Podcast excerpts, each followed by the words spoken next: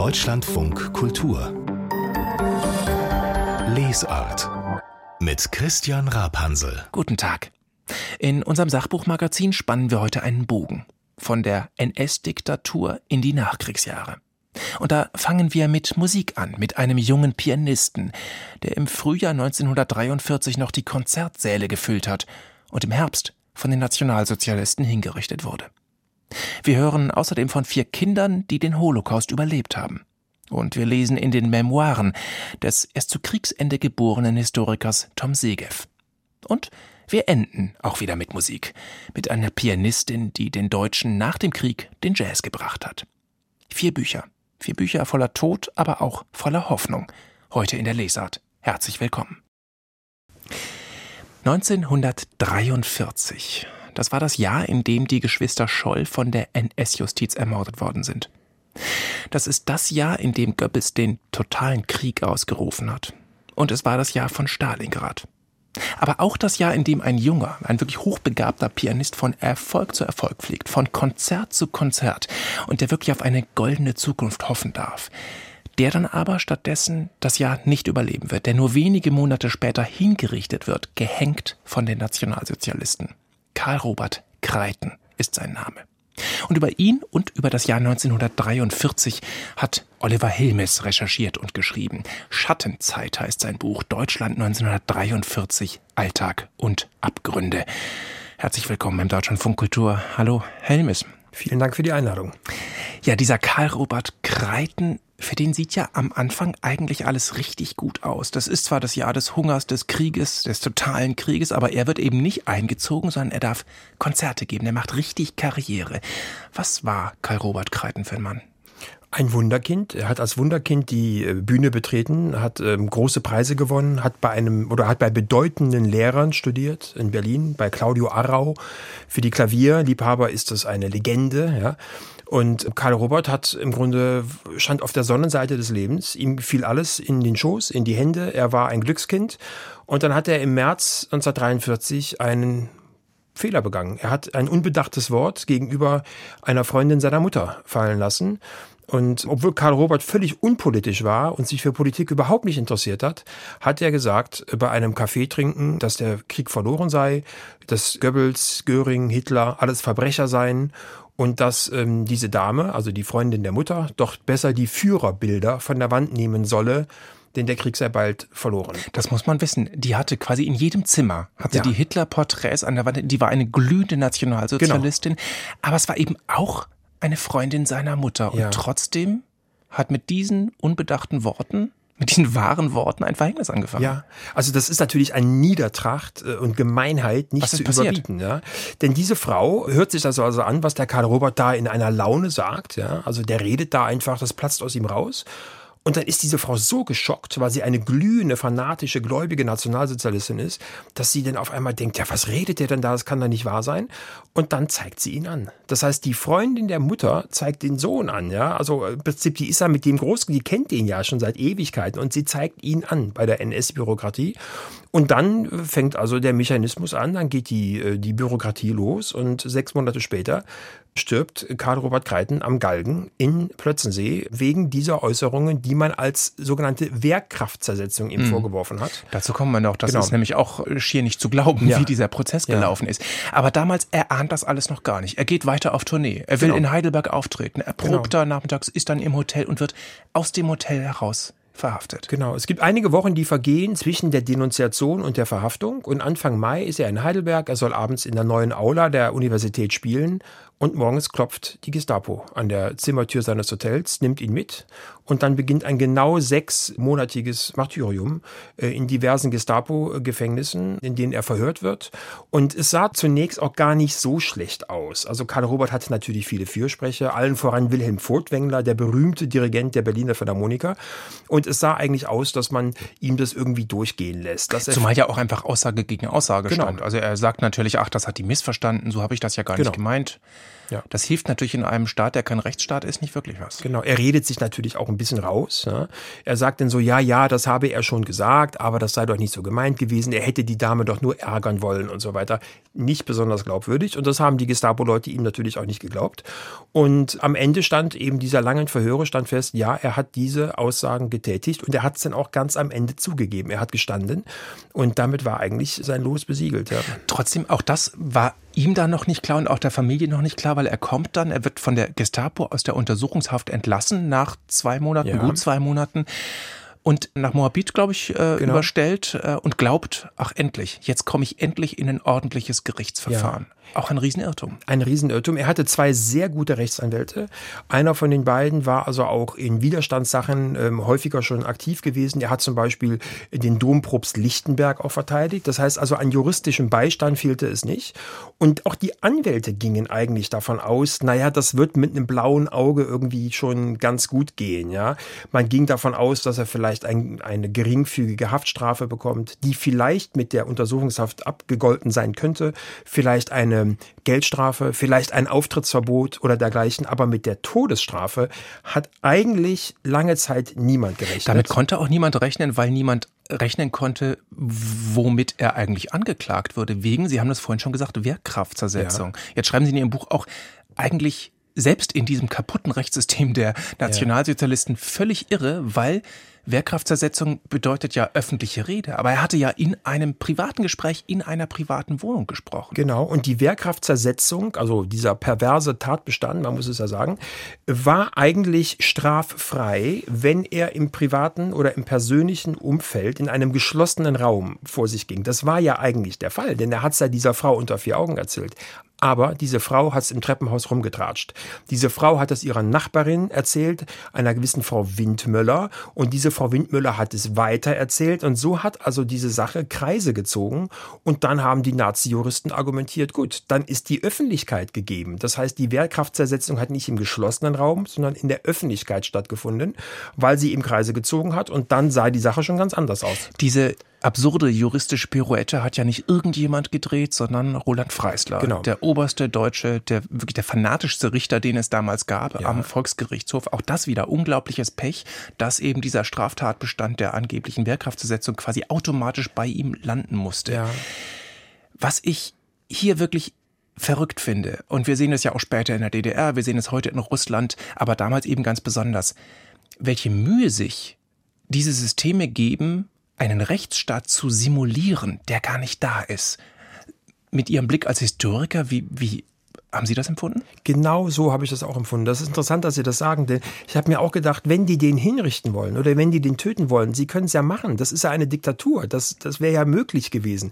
Aber dass man sich also wirklich, ich sage es jetzt mal in Anführungszeichen, die Mühe macht eines Verfahrens, ja, vor einem Gericht, bei dem also Richter und Staatsanwälte und Verteidiger und Zuschauer saßen und so, das ist ja wirklich das Absurde, denn das Urteil stand ja eigentlich zu Beginn des Verfahrens schon fest. Denn wer vor Roland Freisler und dem ersten Senat des Volksgerichtshofes landet, und dieses Pech hatte Karl Robert, ist des Todes eigentlich gewiss. Denn hm. Freisler hat ähm, ganz, ganz, ganz selten jemanden freigesprochen. Der hat sogar, lese ich bei Ihnen mal äh, so damit angegeben, er habe mal gegengerechnet seine Arbeitsstunden mit Todesurteilen. Auf was für eine Quote kam der da? Ja, ich weiß es gar nicht, äh, ich habe es äh, jetzt leider nicht parat, aber ich glaube, er hat gesagt, so alle zehn Minuten fällt ein Kopf. Ja, oder alle 20, ähm, ja. Oder ja. alle 20 Minuten, ja, ja. Also er war auch innerhalb der NS-Justizbürokratie dafür berüchtigt.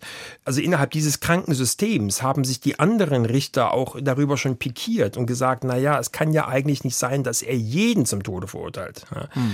Also Karl Robert hat wirklich Pech gehabt, dass er vor Freisler und dem ersten Senat gelandet ist und Freisler hat wirklich äh, kurzen Prozess gemacht. Noch etwas ist symbolhaft an diesem wirklich furchtbaren Ende von Karl Robert Kreiten dass er, nachdem er zum Tode verurteilt wurde, es sind Luftangriffe. Das ganze Gefängnisgelände wird so erschüttert, dass die Guillotine nicht mehr funktionsfähig ist. Aber auch das beendet oder pausiert nicht den Vernichtungswillen der Nationalsozialisten, sondern er wird dann eben stattdessen alternativ gehängt und das ja. sogar bei Kerzenschein, weil man ja verdunkeln muss. Es hat die Sache eher noch beschleunigt, denn normalerweise liegt zwischen der Verurteilung und der Vollstreckung, lag also im, äh, im Dritten Reich am, zum Ende des Regimes, lagen schon einige Wochen bis wenige Monate. Aber wegen dieses schweren Luftangriffs, der übrigens Kreitens in der Nacht nach dem Urteil erfolgte und das Gefängnis, das sowieso überbelegt war, nun auf einmal auch nicht mehr sicher war, also Gefangene drohten fliehen zu können, hat also die NS-Justiz gesagt, okay, wir müssen jetzt beschleunigt hinrichten, um das Gefängnis zu entlasten, wie man sagte. Und so kam es eben zu dieser Nacht- und Nebelaktion, die als Blutnächte von Plötzensee in die wirklich schlimme Geschichte eingegangen sind. Und äh, Karl Robert ist also am 3. September verurteilt worden und am 7. September hingerichtet worden. Das war für die damalige Zeit sehr schnell. Karl Robert Kreiten war jetzt damals ein auffliegender Star. Heute weiß ich gar nicht, wie viele ihn eigentlich noch kennen. Ich muss gestehen, ich kannte ihn nicht. Wie sind Sie auf ihn gestoßen? Ja, also Karl Robert Kreiten ist ja Jahrgang 1916. Und wenn man von einer normalen Lebenserwartung bei einem Mann ausgeht, wenn da jetzt keine schlimme Krankheit oder sowas dazwischen kommt, 80 Jahre. Das heißt, er hätte bis 1996 oder vielleicht sogar bis 2000 leben können. Und er wäre, davon bin ich felsenfest von überzeugt, er wäre einer der großen Pianisten, einer der ganz großen Musiker des 20. Jahrhunderts geworden. Und er wurde wurde stattdessen mit 27 Jahren hingerichtet. Ich wurde zum ersten Mal auf den Namen aufmerksam 1987. Mhm. Da war ich selber noch ein Teenager und ich habe immer mit meinen Eltern am Wochenende den internationalen Frühshoppen geschaut. Mhm. Vielleicht erinnern sich die einen oder anderen noch daran, das war dieses in, Höfer. Genau, mit Werner Höfer, diese Politik-Talkshow gerade am Sonntagmorgen. Und 1987, kurz vor Weihnachten, habe ich zum ersten Mal den Namen Karl Robert Kreiten gehört, weil Höfer wurde von seiner braunen Vergangenheit eingeholt. Denn Höfer hat über die Hinrichtung Karl Robert Kreitens, den er überhaupt nicht persönlich kannte, hat ja wirklich einen gemeinen Artikel veröffentlicht. Und das kam 87 raus und der WDR mit Friedrich Nowotny als Intendanten hat ihn wirklich vom Hof gejagt. Und da habe ich zum ersten Mal den Namen gehört. Und in den folgenden Jahren ist er mir immer wieder begegnet, auch in meinem Studium. Ich bin ja Historiker, als Beispiel für eine besonders niederträchtige Denunziation. Hm. Und irgendwann habe ich mir gesagt, in meinem Leben will ich irgendwann, wenn ich Zeit habe, will ich diesem armen Kerl ein Denkmal setzen und will einfach an sein Schicksal erinnern. Und trotzdem haben Sie nicht nur ihm ein Denkmal gesetzt, das hätte ja Stoff genug für ein Buch gegeben, sondern Sie haben sich entschieden, ein, ein, ein Zeitporträt des Jahres zu schreiben. Ja. Wie ist diese Entscheidung gefallen? Weil das notwendig war, denn mir wurde relativ schnell klar, dass diese Geschichte dieses Justizverbrechens, dass ich das nur erzählen kann, wenn ich eben bestimmte andere historische Ereignisse vorher erzähle, um das zu verstehen. Denn im Grunde ist Karl Robert auch ein Opfer von Stalingrad. Wieso? Weil dieses Massensterben in Stalingrad, das innerhalb des Reichs, also innerhalb der Bevölkerung, der deutschen Bevölkerung natürlich bekannt wurde, ja, hat schon eine Schockwirkung ausgeübt und auf einmal mehrten sich die Stimmen innerhalb der Bevölkerung, der Krieg ist verloren. Er ist einfach nicht mehr zu gewinnen, was militärisch ja schon seit geraumer Zeit der Fall war. Aber auf einmal hat sich so etwas wie Zweifel haben sich breit gemacht. Und Karl Robert war ja einer dieser Zweifler. Er hat ja im Grunde das gesagt, gesagt, was auch er glaubte nach Stalingrad, dass das Ganze jetzt mit Stalingrad vorbei sei. Ja? Und das Regime hat deshalb so brutal zurückgeschlagen und den, wie Goebbels sagte, Defetismus, das Abfallen vom Glauben ja, zu bekämpfen. Deshalb musste das Regime mit aller Gewalt zurückschlagen in der eigenen Logik. Mhm. Und ein weiterer Aspekt gehört hinzu, und das ist diese sogenannte Sportpalastrede von Goebbels. Auch die muss man mit einbeziehen. Der totale ähm, Krieg, der sogenannte. Genau, also diese totale Kriegrede. Und Goebbels stellt am Ende dieser Rede, die hat gut zwei Stunden gedauert, stellt Goebbels zehn rhetorische Fragen. Wir kennen nur eine. Wollt ihr den totalen Krieg? Aber es gab neun andere. Und eine dieser neun anderen Fragen lautete, seid ihr damit einverstanden, dass derjenige, der sich am Krieg versündigt, den Kopf verliert? Und die 20.000 im Sportpalast brüllen ja. Und damit hat sich Goebbels im Grunde das Plebiszit für die Massenmorde und für die verschärfte Hinrichtungspraxis des äh, Volksgerichtshofs geholt. Mhm. Und im Grunde hat er sich, auch wenn er Karl Robert natürlich nicht persönlich kannte, hat er sich das Plebiszit für die Hinrichtung von Karl Robert Kreiten da geholt. Und damit ist auch deutlich, warum dieses Schicksal ein Mosaikstein genau. ist, um die Zeit, um dieses Jahr zu verstehen. Mich beeindruckt da sehr an diesem Buch, wie Sie herausgearbeitet haben, eben diese Gleichzeitigkeit mhm. all dieser Dinge. Also in Stalingrad wird gestorben, während Hermann Göring äh, seinen Geburtstag feiert und sich aufs Reichste beschenken lässt, während äh, Hitler ein mehrgängiges Menü verspeist, während Karl Robert Kreiten im Gefängnis dankbar ist, dass seine Eltern ihm eine Scheibe Raukenbrot mitbringen können. Wie haben Sie da gearbeitet, um diese Gleichzeitigkeit deutlich zu machen. Ich habe eben wirklich wie bei einem Puzzle oder wie bei einem Mosaikspiel habe ich eben die kleinen Bausteine gesucht und habe mir überlegt, was erzählt über die damalige Zeit.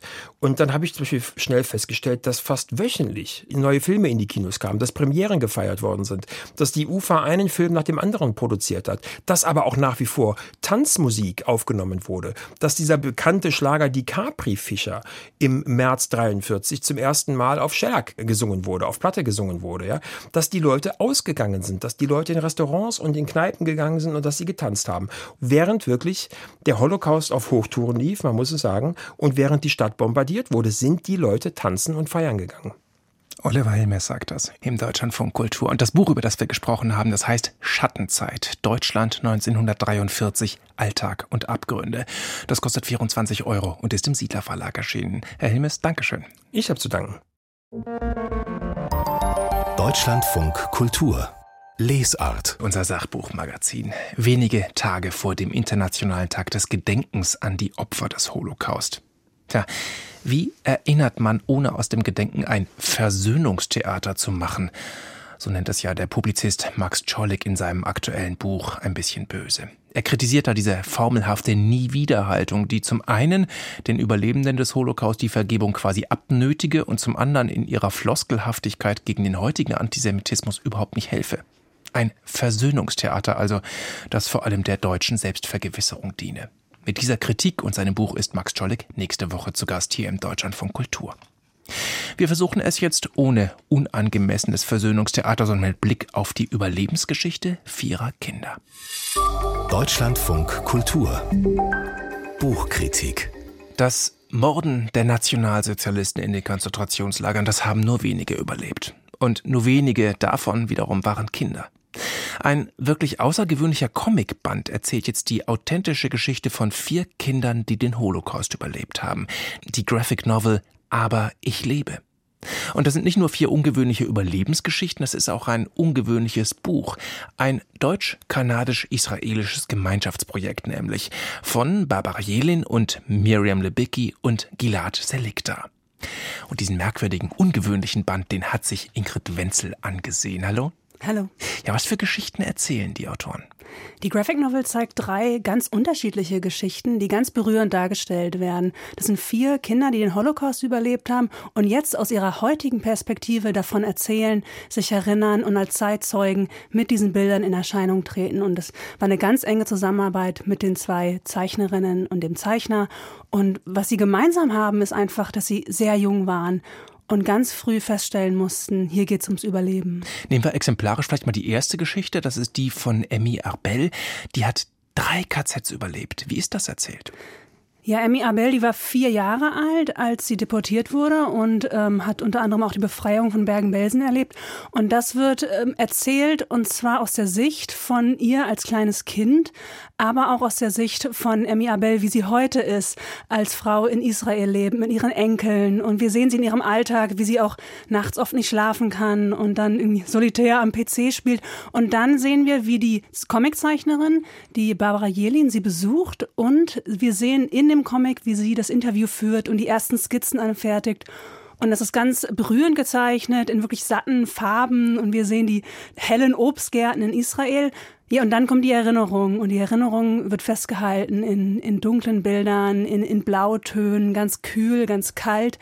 Aber Emmy Abel, die erinnert sich aber auch nicht an alles. Und da sehe ich, wie, wie Zeichnung als Werkzeug funktionieren kann. Denn dann werden auch die Bilder total verschwommen, so wie die Erinnerung verschwimmt. Das ist ja der Clou, ne? wir können es sehen. Jetzt ist das ja aber ein Gemeinschaftsprojekt von drei Zeichnerinnen bzw. Zeichnern, die ja auch unterschiedlich vielleicht arbeiten, stilistisch. Was für, eine, was für eine Form geben die diesen Geschichten? Ja, die drei Geschichten sind ganz unterschiedlich und was sie eint, ist, dass wir wirklich die Perspektive von den Zeitzeugen selber bekommen. Und das ist eine ganz enge Zusammenarbeit auch mit den Zeichnern und Zeichnerinnen gewesen. Und wir sehen zum Beispiel in der zweiten Geschichte, das ist die von David Schaffer, der war acht Jahre alt, als er plötzlich nicht mehr zur Schule gehen durfte. Und das wird gezeigt in Bildern. Und dann musste die Familie fliehen und ist geflüchtet und hat auf der Flucht noch eine andere Familie getroffen. Und das wird wirklich in ganz ähm, schönen, leuchtenden Aquarellfarben, die sich so überlagern, dargestellt. Unter anderem Mädchenchören, wie sie sich im Wald verstecken. Eine ganz traurige Geschichte, aber ganz, wie das Licht durch diese Tannen bricht. Das sind wirklich ganz berührende Bilder, die sich einbrennen. Manche mögen jetzt ja vielleicht zusammenzucken bei dem Gedanken, äh, Holocaust überleben äh, ausgerechnet im Comic zu erzählen. Ähm, oder würden Sie sagen, ist, naja, beziehungsweise ich habe jetzt schon den Eindruck, irgendwie Graphic Novel ist eigentlich fast besonders gut geeignet als Genre? Die Graphic Novel ist wirklich wunderschön gemacht, sehr berührend. Und äh, das Besondere ist auch, dass wir ja in unserem kollektiven Bewusstsein den Horror des Holocaust als Bilder auch haben. Und die Macht der Graphic Novel ist, dass sie nicht nur den Horror darstellen kann, sondern auch wirklich diesen Zeitzeugen ein Bild geben kann. Damals, sie hatten keine mhm. Kamera dabei. Und die Bilder zeigen das und sie erforschen die Erinnerung und sie macht Details ganz groß. Zum Beispiel erinnere mich ganz prägnant an, an eine Szene, wo die Brüder Nico und Rolf Kamp, die ähm, haben überlebt, dadurch, dass sie in 13 verschiedenen Verstecken untergebracht wurden. Oh. Und sie mussten für die erste Flucht den gelben Stern von der Kleidung abtrennen, damit sie nicht erkannt werden beim Fliehen. Und es gibt ein Bild, wo man noch diesen ganz hauchdünnen gelben Faden auf dem schwarzen Mantel sieht. Und solche Details ganz groß machen, das ist die Kraft von Graphic Novels. Wobei das Buch ja dann trotzdem nicht ohne klassische Texte auskommt. Ne? Am Ende kommen historische Einordnungen und es gibt auch ein Forschungsprojekt zu dem Buch, oder? Genau, die Graphic Novel ist entstanden aus diesem Forschungsprojekt von Archivaren, Historikerinnen. Und die haben auch die Zeitzeugen zusammengebracht mit den drei Comiczeichnern. Zeichnern. Und am Ende gibt es nochmal 20 Seiten. Erstmal wird auch erklärt in der Form eines Comics, wie diese Zeitzeugen mhm. und Zeichnerinnen zusammengefunden haben. Wie die Arbeit war. Wie ja. die Arbeit überhaupt war, auch mit Zoom-Konferenzen während Corona. Und dann wird nochmal auf 20 Seiten in einem Fließtext erklärt, ähm, Hintergrundinformationen. Wie war eigentlich die deutsche Besatzung der Niederlanden? Was unterscheidet den Holocaust in Rumänien von Deutschland? Und das ordnen die ganzen gezeichneten Episoden nochmal historisch ein. Zumindest in Deutschland haben Graphic Novels und Comics immer noch mit dem Vorurteil zu kämpfen, sie seien Kindersache. Wer ist hier die Zielgruppe? Also das Forschungsprojekt ist angegliedert an eine Website und die richtet sich tatsächlich an Schulklassen für Schulprojekte, auch in Richtung Menschenrechte.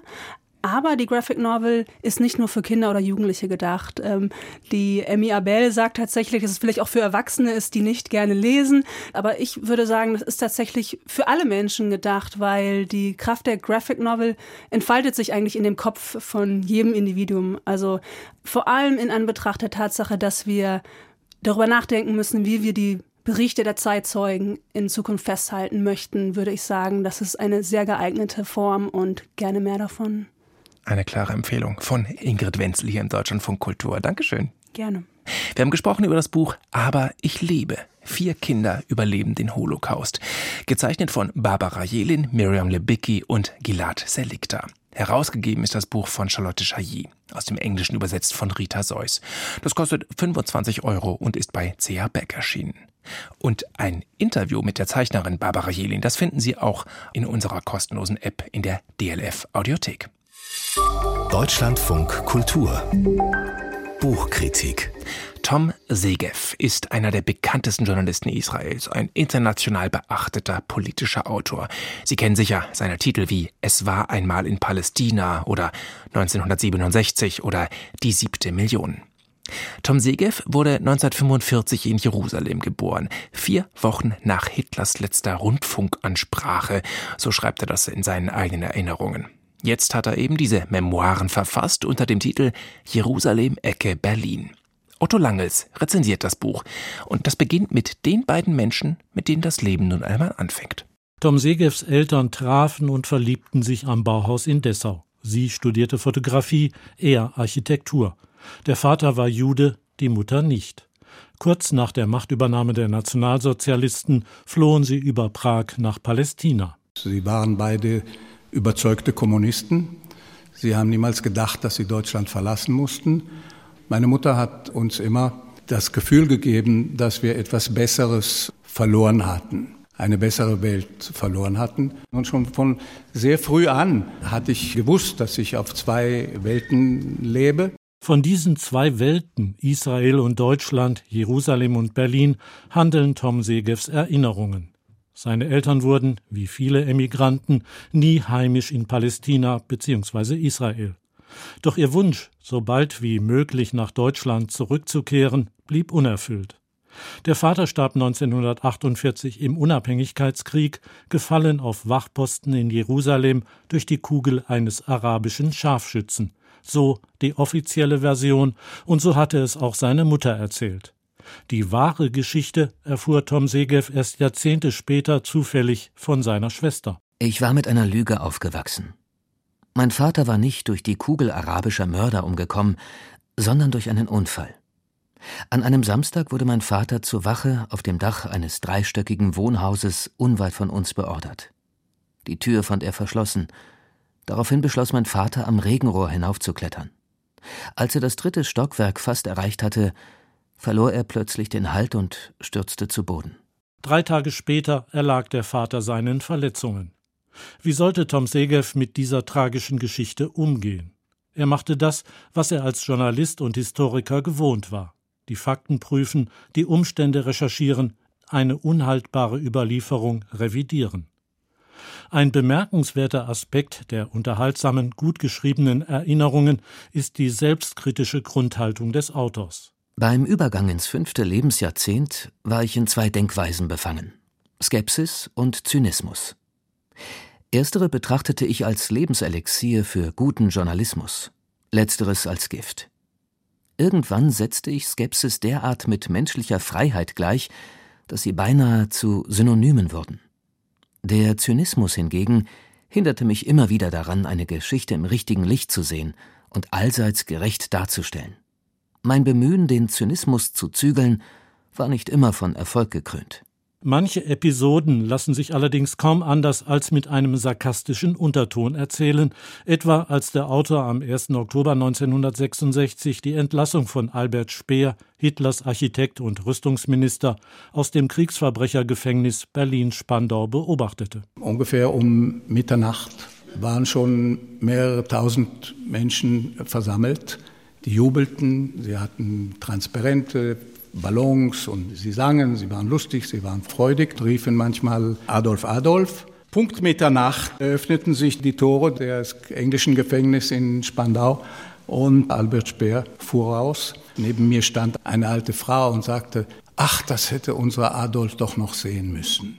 Andererseits registrierte Tom Segev in seiner Zeit als Bonner Korrespondent der israelischen Tageszeitung Ma'arif, wie sich die Deutschen als vermeintliches Volk von Widerstandskämpfern inszenierten. Immer wieder begegnete er Menschen, die behaupteten, sie selber oder Verwandte oder Nachbarn hätten in der NS-Zeit Juden gerettet. Kann man da nicht zynisch werden? Wir haben uns dann gesagt, es gibt 60 Millionen Deutsche heute, dann muss es 60 Millionen Juden gegeben haben vor dem Krieg, denn jeder Deutsche hat ja einen gerettet. Tom Segev kam nicht nur als Journalist in das Land seiner Eltern, sondern auch als Historiker. Er promovierte mit einer Arbeit über ehemalige KZ-Kommandanten. Deutschland als Land der NS-Täter und jüdischen Opfer war und ist ein Lebensthema des Autors. Es war die schwerste Aufgabe, die ich je auf mich genommen habe. Das Projekt war seelisch ungeheuer aufreibend, aber die Forschungsarbeit lieferte mir die Grundlagen für einige Hypothesen. Diese Männer zog es zu einer Organisation, die ihnen einerseits totale Unterordnung abverlangte, andererseits aber auch ungeheure Macht verlieh, über Leben und Tod zu entscheiden. Neben Deutschland kreisen Tom Segevs Erinnerungen naturgemäß um Israel, den Staat, den er zuweilen unausstehlich findet, wie er schreibt. Israel sei aber zugleich das Land, das er wegen der täglichen Herausforderungen, der Geschichte und des bunten Gemischs an Menschen schätzt. Der Autor verknüpft auf anregende Weise Zeitgeschichte mit biografischem, kritisiert die politischen Verhältnisse, beschönigt nichts, hütet sich vor einseitiger Parteinahme im Nahostkonflikt. Über den Libanonkrieg, als israelische Truppen 1982 in das Nachbarland vordrangen, schreibt Segev der Krieg sollte von Anfang an eine neue Ordnung im Libanon schaffen, unter Besatzung der südlichen Landesteile und der Vertreibung der dort lebenden Palästinenser. Die Folgen waren entsetzlich, vor allem die Luftangriffe auf Städte und Dörfer. Die israelische Armee versank im libanesischen Morast, wie es damals hieß. Israel verlor über 1200 Soldaten, die Araber um die 20.000. Vier Jahrzehnte später scheint der Nahe Osten weiter von einer Friedenslösung entfernt als je zuvor, vor allem seit den letzten Wahlen. Zum ersten Mal, so Segev, sei eine rechtsradikale, rassistische Gruppe im israelischen Parlament vertreten. Ich war früher viel optimistischer in allem, was den Konflikt mit den Palästinensern angeht und ich bin heute nicht mehr optimistisch. Schon einige Jahre sehe ich überhaupt nicht, wie man diesen Konflikt lösen kann. Wer dem Autor trotz der verfahrenen politischen Lage Hoffnung und Zuversicht gibt, ist Itayu, ein gebürtiger Äthiopier, den er als kleinen Jungen kennenlernte, als Mitte der 1980er Jahre tausende Juden aus Äthiopien nach Israel kamen. Sege freundete sich mit Itayu an und adoptierte ihn schließlich. Heute ist er mehrfacher Großvater und lässt Fragen über sich ergehen, was ein glatzköpfiger weißer Opa mit schokoladenbraunen Enkeln, wie er selbst sagt, zu tun habe. Tom Segevs gleichermaßen optimistischer wie skeptischer Wunsch zum Ende der überaus lesenswerten Erinnerungen seine Enkel sollten nicht gezwungen sein, eines Tages Israel als ihr Geburtsland verlassen zu müssen, wie es seinen Eltern geschah. Und das ist ein Wunsch, der heute wieder dringlicher erscheint.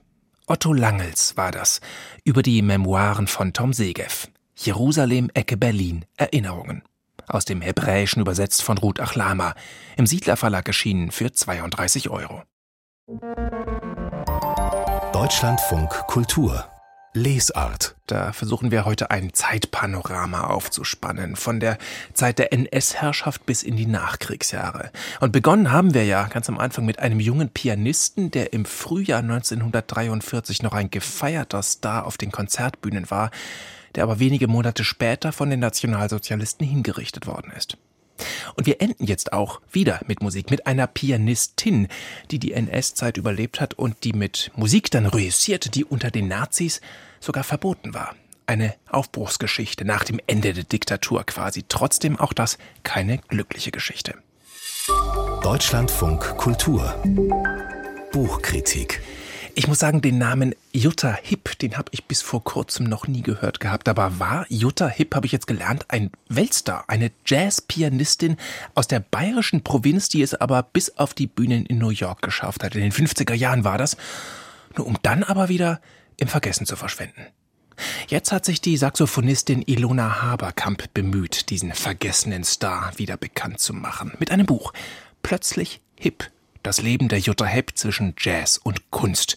Und Helmut Böttiger hat diese Biografie gelesen. Hallo. Hallo. Ja, Jutta Hipp, die ist ja schon 1925 geboren in Leipzig und da fragt man sich natürlich sofort, wie hat die denn mitten und zum Ende der NS-Zeit den Jazz überhaupt kennengelernt? Der war ja unter den Nationalsozialisten verboten. Er war verboten, aber die Leute, die da hineinwuchsen, die da hip waren, also 45, 20 Jahre alt, da gab es natürlich so kleine Brennpunkte, Anlaufstellen, so, wo man Swing spielte, wo man die amerikanische Musik spielte, die man irgendwo herbekam auf verschlungenen Wegen und äh, jede Platte, die irgendwie illegal in den Besitz dann kam, die wurde natürlich weitergereicht und Jutta Hip wuchs in so eine Szene hinein. Sie war mit einem Schlagzeuger liiert, dann als 19-Jährige und spielte in diesen äh, Gruppen, die nonverbal waren. Musik ist ja eine Sprache ohne Worte und man konnte da aber ein Lebensgefühl, ein oppositionelles Lebensgefühl ausdrücken, das nicht unbedingt konkret politisch war, aber natürlich systemsprengend. Dieses System, das endete dann auch, Gott sei Dank, beziehungsweise den Alliierten sei Dank. Und dann nach dem Krieg ist Jutta Hipp ja auch aufgetreten. Deutschland war damals aber natürlich auch noch durchsetzt von Nazis und deren Kulturverachtung, die wird ja auch nicht über Nacht verschwunden sein. Wie ist man da dieser jungen Jazzpianistin begegnet? Ja, sie ist erstmal geflohen von Leipzig aus der sowjetischen Besatzungszone, dann nach Bayern, hat sich in GI-Clubs durchgeschlagen und die GI-Clubs der amerikanischen Soldaten, das war für äh, Jazz äh, die einzige Rettungsinsel, weil sonst gab es natürlich nichts in der alten Bundesrepublik in den Westzonen. Und sie ist in den GI-Clubs getingelt mit amerikanischen äh, Musikern, ist dann langsam in die Münchner Jazzszene hineingekommen und hat den Hans Koller kennengelernt, kennengelernt, mit dem sie dann eine Gruppe äh, bildete, äh, die sich dem Cool Jazz, der damals absolut en vogue und neu war und vollkommen unbekannt natürlich in Deutschland, hat sich dem Cool Jazz verschrieben und äh, siedelte dann um nach Frankfurt. Und das war der Hotspot. Die Jazzszene, man musste es ja vergleichen, das war so etwas wie die Popkultur von damals. Mhm. Jazz war die Unterhaltungs- und Tanzkunst und Jutta Hipp in dem Frankfurter Jazzkeller Schauspieler, der dann berühmt wurde, gehörte zu denen, die Jazz zu einer Kunstmusik machten. Und dadurch wurde sie natürlich äh, sehr prägnant, weil sie die einzige Frau war. Und dann ging es ja wirklich Schlag auf Schlag. Also sie ist auch in den USA zum Star geworden. Sie war dann Mitte der 50er Jahre in der Bundesrepublik wirklich der Top-Act, also auf den wichtigen äh, Frankfurter Jazz Festival, das einmal im Jahr stattfand. Beim zweiten, dritten, dann 1955 war sie wirklich der absolute Star, wurde überall gefeiert, war Deutschland Sensation. Und äh, da hat sie der amerikanische Impresario Leonard Feather entdeckt und hat sie in die USA gelockt und Ende 1955 auf dem Höhepunkt ihres Ruhms, die war wirklich absolut präsent, ging sie sie dann auf den Ozeandampfer nach New York und hat in New York dann Blue Note Platten aufgenommen auf dem berühmten Label Blue mhm. Note. Und auf einen Schlag war sie dann plötzlich verschwunden, hat in den Jazz aufgehört und hier setzt die Biografie an. Was war da los? Das ist ja wirklich völlig irritierend. Quasi über Nacht hat sie ihre Karriere aufgegeben und ist Schneiderin in einer Kleiderfabrik in Queens geworden. Hat äh, Ilona Haberkamp irgendwie rausgefunden, was da passiert ist? Ja, es war natürlich das Problem der Frau in der männerdominierten Welt des Jazz. Und es ist auch recherchiert, dass Leonard Fesser, der sie entdeckt hat, sie natürlich auch sexuell bedrängte. Äh, sie war eine attraktive Frau in einer Männerwelt. Das ist ein ganz großes Problem. Zudem gab es die Konstellation, dass sie in diese schwarzen Selbstverständigungsprozesse der Musiker hineingeriet. Und Art Blakey hat sie einmal auf die Bühne geholt, als sie im Publikum saß bei einem Konzert, unabgesprochen und hat sie dann vorzuführen versucht nach dem Motto, die weißen Musiker können eh nichts. Und sie hat sich da tapfer geschlagen, aber geriet in New York in eine Szene, erstens politischer Art, äh, der sie nicht gewachsen war, und zweitens die Kommerzialisierung des Jazz, beschreibt Frau Haberkamp sehr schön. Diesen Zynismus, wo es wirklich die Durchökonomisierung von allem da war, äh, dem war sie nicht gewachsen und zog sich dann frustriert zurück. Das ist eine persönlich sehr bewegende Geschichte, auch dramatische Geschichte. Jetzt aus deutscher Perspektive könnte man sagen, okay, es war so eine, so eine Aufbruchsgeschichte nach dem Ende der NS-Zeit, aber ein Aufbruch, der dann eben nicht vollends gelingt. Ist das jetzt arg reininterpretiert oder taugt Jutta Hipp schon auch als Symbol so für eine Nachkriegsfrauengeneration, die weiter war als ihre Zeit?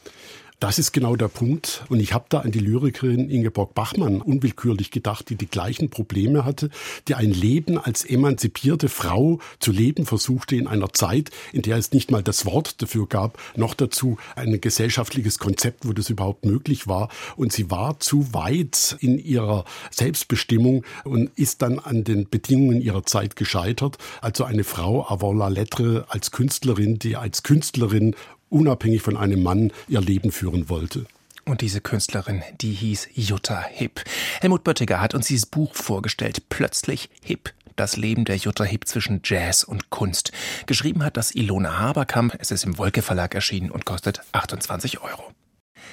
Das war's für heute von der Lesart. Mit einem Zeitpanorama aus der NS-Zeit bis in die Nachkriegsjahre. Tschüss, bis bald. Mehr von der Lesart hören Sie auch in unserer App. Der DLF Audiothek.